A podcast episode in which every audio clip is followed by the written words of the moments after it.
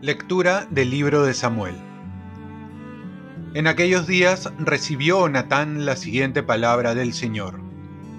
Ve y dile a mi siervo David, esto dice el Señor, cuando tus días se hayan cumplido y te acuestes con tus padres, afirmaré después de ti la descendencia que saldrá de tus entrañas, y consolidaré el trono de su realeza él construirá una casa para mi nombre y yo consolidaré el trono de su realeza para siempre.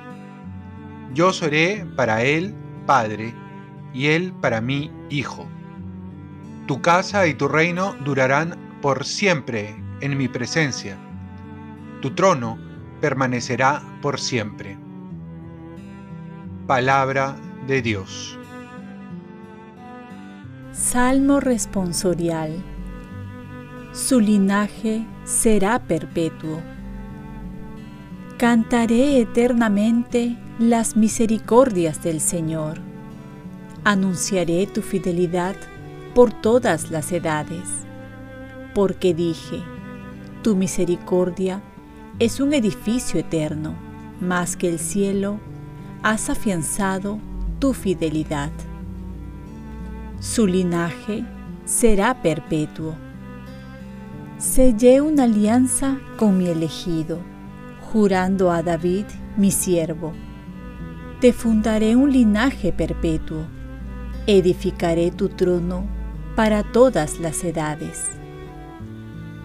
Su linaje será perpetuo.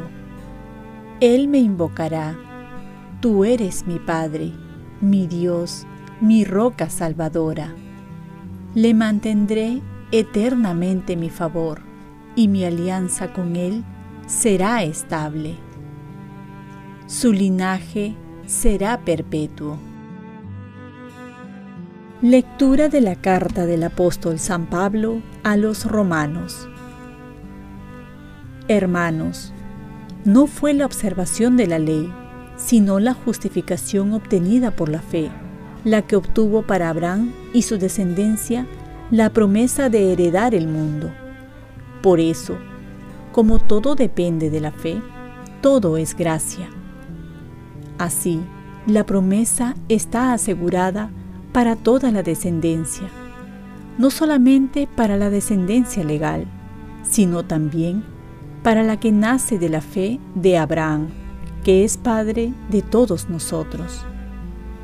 Así dice la Escritura, Te hago Padre de muchos pueblos al encontrarse con el Dios que da la vida a los muertos y llama a la existencia lo que no existe, Abraham creyó.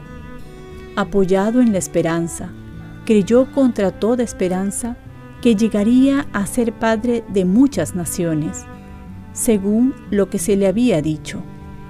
Así será tu descendencia, por lo cual le valió la justificación. Palabra de Dios. Lectura del Santo Evangelio según San Mateo.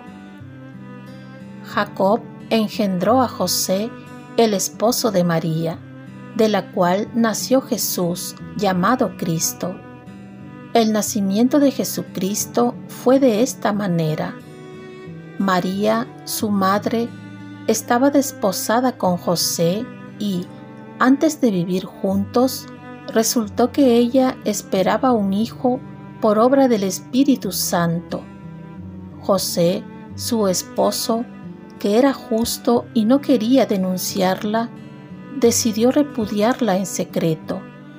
Pero apenas había tomado esta resolución, se le apareció en sueños un ángel del Señor que le dijo, José, hijo de David, no tengas reparo en llevarte a María, tu mujer, porque la criatura que hay en ella viene del Espíritu Santo.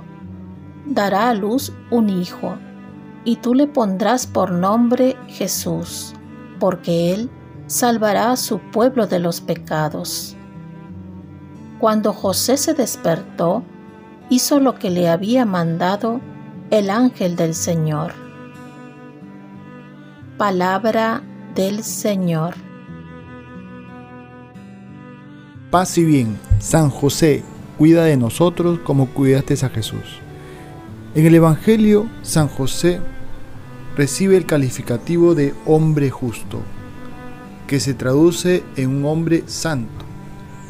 Y es que la santidad no es solo para los sacerdotes o religiosas, sino también para los laicos. En San José contemplamos a un hombre que nos enseña con simplicidad a vivir nuestra vocación común a la santidad. Como esposo, nunca buscó hacer algo que vaya contra María, su mujer. Estuvo dispuesto a pasar cualquier sufrimiento e incluso el anonimato por el bien de María. Y es que el amor es buscar el bien de la otra persona. Como trabajador ganó dignamente el sustento familiar y entre sus tantos quehaceres enseñó a su hijo Jesús a trabajar. Fue también un hombre de oración, por eso podía escuchar a Dios y este escuchar es sinónimo de obedecer. San José dijo, su fiat hágase en el silencio y lo demostró con las obras. Muestra también un padre que refleja la paternidad de Dios. Jesús va a aprender de San José los gestos de comprensión, amor y humildad. Ven en él el amor de su Padre Dios. Ese amor de San José también es para nosotros porque es protector de la iglesia. En suma, encontramos a San José un esposo, un padre, un trabajador, que sin llevar una vida de milagros nos enseña que podemos llegar a la santidad con una vida sencilla. Un hombre de silencio elocuente que no da discursos ni prédicas, sino son sus obras las que van a hablar. Y así en su humildad va a ganar a todos los corazones, comenzando por el corazón de Dios. Oremos. Virgen María, ayúdanos a tener el corazón de tu santo esposo, que siempre estuvo atento a las necesidades de los suyos y fue obediente a Dios. Ofrezcamos nuestro día.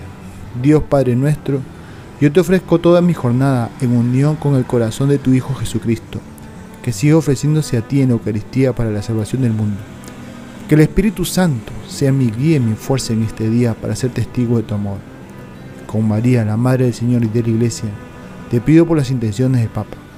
Con San José Obrero te encomiendo mi trabajo y mis actividades de hoy para que se haga en mí tu voluntad. Y la bendición de Dios Todopoderoso, Padre, Hijo y Espíritu Santo, descienda sobre ti. Cuenta con mis oraciones, que yo cuento con las tuyas y que tengas un santo día acompañado de San José.